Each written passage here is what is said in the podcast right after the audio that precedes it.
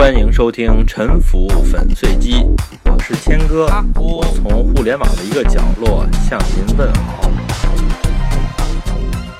这个栏目的第四期到第七期是一个关于威尼斯的系列，在那之后呢，有的听众要求我把这个坑给埋上，我在这儿呢就奉命埋一下，希望呢埋的不是特别的草率吧。威尼斯最著名的活动是什么呢？对于有的人来说呢，可能是威尼斯电影节。这个电影节呢，就是所谓的国际三大电影节之一啊。其他的两个呢，一个是加纳电影节，另外一个是柏林国际电影节。但是呢，好多人不知道啊，这个威尼斯电影节呢，实际上是威尼斯双年展的一个部分。我们都知道这个电影节它每年都要搞，但是双年展呢，听起来好像是每两年搞一次。其实呢，它年年都在搞，搞的是些什么呢？主要是些当代艺术。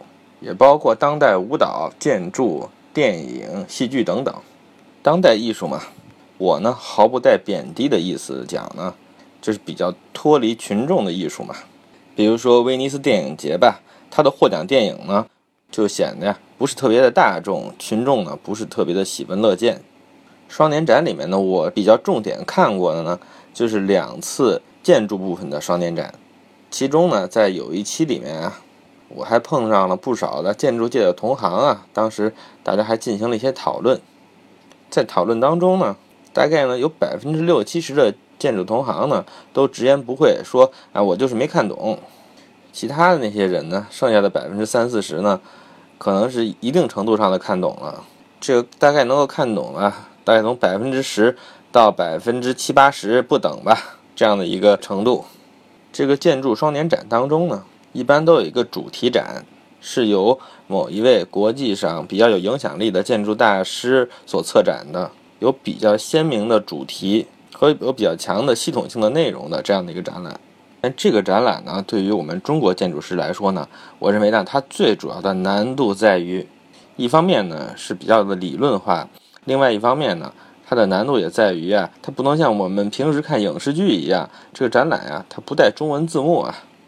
而且有的时候呢，还不是全都是英文，嗯，这个意大利语、法语、德语，很多时候呢也是用这种生肉的形式展示出来的，这个就有点难为我们中国观众了。我当时和嗯建筑同仁聊呢，发现呢这其中呢，别说对这个展览的内容有一个比较准确的理解了，即便是对这个展览的题目呢，能有一个比较准确的理解呢，都不是特别的容易。那么，威尼斯人为什么一百多年来啊一直在坚持不懈的搞这么一个老百姓看不懂的这样的一个小众展览呢？为什么这样一个小众展览在威尼斯这么有市场，并且长盛不衰呢？我呢是在这儿试着给您解释一下。这个威尼斯双年展呢，它是从一八九五年，也就是大概一百二十年前开始举办的，在那个时候呢。威尼斯呢，其实已经没有什么其他的产业了，它的产业呢，主要就是旅游业。我们前面说过呀，威尼斯这个岛呢，并不太大，这上面呢，现在生活的本地人呢，大概是有六万人，它能够接待游客的极限呢，大概是五万人这么一个规模。你想让它接待更多的人呢，它这个岛是完全做不到的。所以呢，它今天接待五万人，到明天呢？他还是接待五万人，这样他怎样才能够实现他这个行业的成长和增值呢？他的方向呢，就是让这五万的游客呀，他掏出越来越多的钱，把相对比较穷的、支付力比较差的这一部分人呢，换成了支付能力更强的人。今天呢，你去看威尼斯的酒店吧，那就是意大利酒店最贵的城市了。这个里面的游客呢，当然也有很多是这种大众游跟团游的。这个威尼斯这一站啊，在整个这个团费里面呢，也是占据了相当大的比例啊。也有一些呢是这种新婚蜜月游的，他们当然也是很舍得花钱的了。除了这些之外啊，有一部分游客呢不可忽视，这就是双年展的观众群体。一方面呢，他们的绝对数量是很大的。再者呢，他们是这种周期性的、反复性的，一年一次或者几年一次的去威尼斯看展览。最后呢，更重要的呢，就是你想，这么晦涩的展览，看的都是些什么人啊？我跟您说吧，能够看得懂啊这么晦涩的艺术的人啊，基本都是有闲阶层啊，而且呢是一种有钱又有闲的，他们啊才是真正带动了威尼斯整体消费水平的这么一伙人。这就是威尼斯双年展和威尼斯旅游它发展的客观需求的契合点。正是因此呢，这样一个活动才能在这里啊长盛不衰。这个双年展的展场呢，最主要的一处啊，叫做阿森纳嘞，这个和英国足球队阿森纳呢是同一个词，它是兵工厂的意思。意大利语的拼写呢，就是比英文的拼写呢结尾上多了一个 e。这个地方呢叫兵工厂，但是呢，它不是普通的兵工厂。而是一个巨大的造船厂，这里面呢有若干的水旱船屋，船屋建筑呢是拜占庭风格的，可以说呀是优雅而且恢宏啊。这个造船厂里面的这片海水啊，是你难得一见的一片特别平静的海。为什么这么平静呢？我当时呢不禁想啊，地中海是大西洋的一个海湾。然后呢，亚德里亚海又是地中海里的一个海湾，威尼斯的泻湖呢又是亚德里亚海的一个海湾，而这个造船厂呢又是这个泻湖里的一个海湾，这种拓扑关系啊可以说是非常独特，也许呢是世上唯一的，这是我给的一种说法吧。不过呢，也可能呢，其实啊，它平静的最主要的原因啊，就是它周围。有一圈高大的城墙，这个兵工厂呢，它绝不是一个景点这么简单。军事迷啊，到这儿呢，肯定也会很有兴趣的。这里呢，是中世纪全世界最大的造船厂，而且呢，很可能也是当时世界上最大的工业生产基地。它雇佣了一万六千名工人啊，采用流水线造船方式，每一个车间呢，就只造一个部件儿。和今天的流水线一样啊，车间和工匠们是不动的。建造中的这条船呢，通过水道进入各个车间，一个一个工序的组装，效率高到什么程度呢？用这些标准化的部件组合一条战船都用不了一天。您可以想象一下，亨利·福特生产 T 型车呢，就是这么个意思。这个兵工厂的门外呢，有一家。威尼斯的海军历史博物馆，我进去一看，这里边展览的内容呢，真正属于威尼斯的这个泻湖地区的资料啊，并不是占大头。大量的展览内容啊，都是威尼斯在整个地中海东部地区建立的港口和要塞的资料。它记录的是威尼斯共和国这个千年海上帝国的历史啊。咱们书归正传吧，接着之前的第七期。大概是两个月以前的内容啊。一二零四年，十字军啊在攻下了让他们垂涎的永恒之城君士坦丁堡之后呢，他们呢就给东罗马帝国进行了改朝换代。之前说过了，十字军的大帅呢一共有三个人，之一呢是威尼斯的执政官丹多洛，执政官呢就相当于是公爵呀。第二位啊是皮蒙特的伯尼法斯侯爵。第三位是弗兰德斯的鲍德温伯爵，这三个人呢，就作为空出来的这个皇位的候选人啊。其中丹多洛老爷子呢，他的声望和功劳都最高，但是他拒绝参选。剩下的两个人当中呢，丹老爷子支持鲍德温，所以呢，结果是鲍德温在君士坦丁堡登基成为新的皇帝。然后呢，大家就瓜分领土啊。这个伯尼法斯侯爵呢。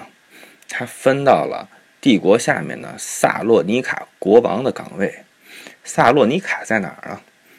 它是希腊北部最主要的一个城市，现在呢仍然是希腊的第二大城市。不仅如此啊，古代的亚历山大大帝大家都知道吧？他的老家呀，马其顿的首都呢就是这里萨洛尼卡。所以说呀，萨洛尼卡国王。这也是一个很了不得的岗位啊！在大陆上当上了大领主的这两位十字军兄弟，其实呢是挺倒霉的。鲍德温和伯尼法斯啊，后来这拜占庭的余党东征西讨，几年内呢都死在军事行动当中了。丹多洛九十七岁高龄，也没回到老家威尼斯，次年呀就病死在君士坦丁堡了。他的墓地呢，现在就在圣索菲亚大教堂里面。哎，这个也是丹布朗的小说《地狱》里面的一个场景啊。在君士坦丁堡之外呢，东罗马的地方政权呢一直没有被剿灭。几十年之后啊，希腊人啊又收复了君士坦丁堡，东罗马帝国呢又复国了。威尼斯在战后分到了什么呢？按照他们在十字军中的股份呢，他们分到了八分之三个罗马帝国。那么威尼斯具体分到了哪些地方呢？其实啊，都是一些海岛，大的呢，比如说克里特岛啊。克里特岛呢是东地中海的十字路口，还有呢就是雅典北面的这个黑桥岛，意大利语啊叫做 Negroponte。这个岛啊。和西亚大陆之间的距离也特别近，近到呢，在这个地图上或者在谷歌地球上呢，都看不出来它到底是一个岛啊，还是一个半岛。但它实际上呢是脱开的，只不过呢，最近的地方呢才四十多米。这个地方啊，在古希腊的时候呢，就是公元前四百一十年啊，就有这么一个跨海的大桥了，所以这个岛呢就叫黑桥。和北京朝阳区的某一个城中村是同名啊。嗯，威尼斯分到的剩下的呢，就是爱琴海上啊，大家度蜜月最喜欢去的那几个蓝色屋顶的、白色房子那几个小岛啊，像什么圣托里尼之类的。哎，一说起这个地儿来呢，那些喜欢拍照的女青年就精神了，因为现在呢，大家都比较的热爱自然呀，也热爱这些。有这个异国风情的这种前工业的村落，但是在当时呢，这几个地方呢，真真的就是一些鸟岛啊，没什么经济价值。威尼斯呢，控制这几个岛，就是为了能够清理一下这里的海盗啊，防止他们伏击商船，把这几个海上的屯子呢搓成一堆儿呢，怎么看也不像是八分之三个罗马帝国。不过这些呢是威尼斯人啊，他自愿分的，并不是十字军兄弟欺负他们，给他们这几个破岛。因为啊，这个威尼斯人的谋生方式呢，他其实就是做一个生意，他们对啊种田收租呢兴趣其实确实是不大的。你想，他们连陆军都没有，在那个兵荒马乱的年代呢，他们也保护不了大陆上的这些财产啊。反过来，他们认为呢，他们的能力是可以守住这些海岛的。毕竟呢，他们这个海军厉害，所以对海岛呢可以进行封锁呀，可以进行登陆，反正主动权全在他们这一边。敌人在这些岛上是占不到便宜的，而且他们的商船队啊，在这些岛上补充补充粮食啊、淡水啊、啊修理一下船只啊，都是极好的。这些海岛呢，都是横在这个海上的商路之上啊。如果被敌人或者海盗控制的话呢，就大大的不方便了。这之后的几百年间呀，威尼斯人啊，就是靠这些岛屿啊，在地中海上保持着海权优势，统治着地中海上的海上贸易。这些贸易路线呢，是当时啊东西方之间的这些跨国贸易，也可以叫丝绸之路吧，中间的一个环节。当时呢，交易的都是些什么货物呢？可以说呀，是五湖四海的都有啊。最著名的呢，比如说丝绸、香辛料，香辛料当中最主要的品类就是胡椒嘛。胡椒流行呢，是因为当时啊没有冰箱，这些肉类的食物呢很容易就放的不新鲜了，所以需要胡椒来提味儿啊。而且当时欧洲人啊不知道这个胡椒是哪儿生产的，觉得非常神秘。其次呢，有珠宝啊，包括宝石啊、玉石啊、黄金这些贵金属啊，啊，反正都是高单价的。它们啊是跨越全世界流通的商品啊，还有一些呢是在欧洲和中东的范围内流通的商品，比如说像什么琥珀啊、铜矿石啊、毛皮、武器啊、工艺品等等，也有一些大宗商品，比如说像粮食啊、棉花、盐这类的。威尼斯人的贸易路线呢，向东呢是一直到达今天的叙利亚和巴勒斯坦地区，当时是由十字军控制着的。然后呢，再从这些地方呢进入两河流域，进入波斯湾啊，这样进入亚洲。第二条路线呢，是到黑海东南角的特拉布宗。特拉布宗这个地方啊，它的地理形状呢和威尼斯有点像，都是一个海湾的尽头啊。哎，看起来就是像一个挺重要的这个商业据点。这儿呢是一个希腊人成立的一个小国呀，叫做特拉布宗帝国控制着。通过这样进入伊朗高原，然后经过帕米尔高原，然后就进入了新疆河西走廊。这个在十三世纪啊，这些地方都属于蒙古帝国的控制范围。第三条商路呢，是到埃及的亚历山大港，当时属于埃及的阿尤比王朝。当时啊，还没有苏伊士运河，所以呢，要经过一段陆路，再进入红海，就连接上了通往印度的海上商路啊。第四个呢。是到克里米亚半岛地区，当时这个地方呢属于罗斯人呀，在这个地方呢，与今天的呀乌克兰和俄罗斯的广大地区啊，甚至于呢波罗的海地区进行贸易。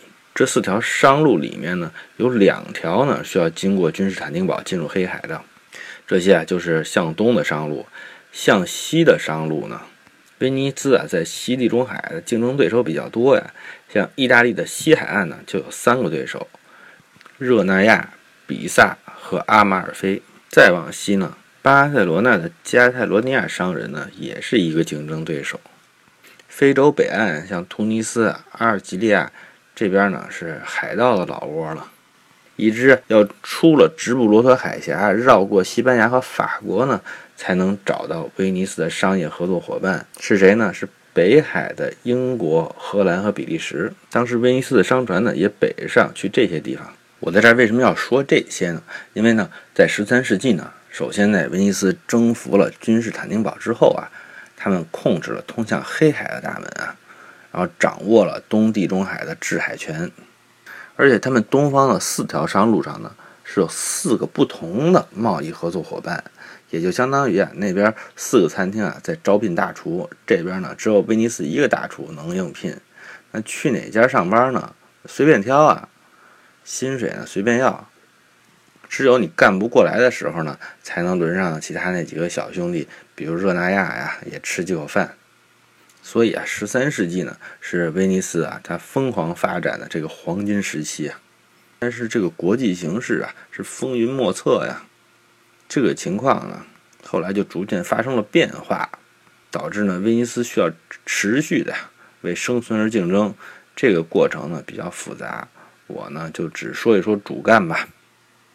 到十五世纪呢，突然啊出现了一个对手，是谁呢？就是奥斯曼帝国。这个对手原来啊不太起眼，就是东罗马帝国境内的几个乱七八糟的游牧部落中间的一个呀。到了十五世纪呢，奥斯曼帝国呢突然呢在欧亚两个洲啊同时发展，发展的挺快，对君士坦丁堡啊呈现出包围之势啊。一四五三年，奥斯曼苏丹穆罕默德二世占领君士坦丁堡，最终灭亡了东罗马帝国。这样呢，他就遏制了黑海进出的通道——博斯福鲁斯海峡。到十六世纪中期为止啊，原来威尼斯的四条商路呢，全都被奥斯曼帝国控制了。这样呢，威尼斯呢这个大厨呢，他还是那个大厨，但是呢，四家餐厅啊，现在只剩下一家了。你想找工作呀？现在开多少工资啊？餐厅说了算，你还别嫌少。而且呢，还有好几个兄弟在那儿排队呢。奥斯曼帝国呢和威尼斯呢属于完全不同的两个类型的发展模式啊。当初呢，威尼斯人呢并没有把奥斯曼帝国呢当做他们自己的竞争对手。而且当年呢，奥斯曼军队渡海的时候呢，威尼斯人还曾经给他们提供过帮助。开始呢，我想啊，这么总结这段历史，就是说呢。对奥斯曼帝国这个势力的崛起，威尼斯啊和其他的西欧国家呢，最开始呢重视不足，没有做好战略平衡，啊，任其消灭了东罗马帝国，以至于后来呢很伤脑筋。但是呢，特别啊是在我听了沈志华教授讲的人民共和国的历史之后啊，我觉得他说的特别让我信服的一个事情呢，就是这个统治者也是人呐，他们。在有自己的目标和信念之外呢，在对应外界环境很复杂的这种变化的时候啊，也是走一步看一步的。不管大家把战略思维吹得多神，现实当中呢不存在所谓的诸葛亮。任何一个战略家呢，也想不到几十年后发生的事情。放在当时呢，再聪明的奥斯曼苏丹或者是威尼斯执政官也无法想到，他们呢都把彼此啊当成自己的敌人啊，但是全然不知，很快就会有一个弹丸小国啊从他们的背后狠狠踹上一脚啊。一四九八年呢。达伽马率领的葡萄牙舰队绕过非洲南端的好望角，到达了印度。到一五零九年，葡萄牙已经打败了奥斯曼帝国和他在远东的穆斯林盟友，掌握了印度洋的制海权。这样呢，一条完全不需要陆路运输、不需要依赖地区政治环境的新商路就建立了起来。而且，这条商路上地理优势啊，完全属于葡萄牙、西班牙。英国和荷兰这些欧洲西部的国家，这些国家相继成为新的海上超级大国，其光芒逐渐覆盖了威尼斯。但是呢，威尼斯也不是一下就完蛋了，它在这之后的两百多年里啊，还是欧洲比较重要的一个政治和军事力量。这个埋坑的节目呢，至少呢还需要一期啊。谢谢您的收听。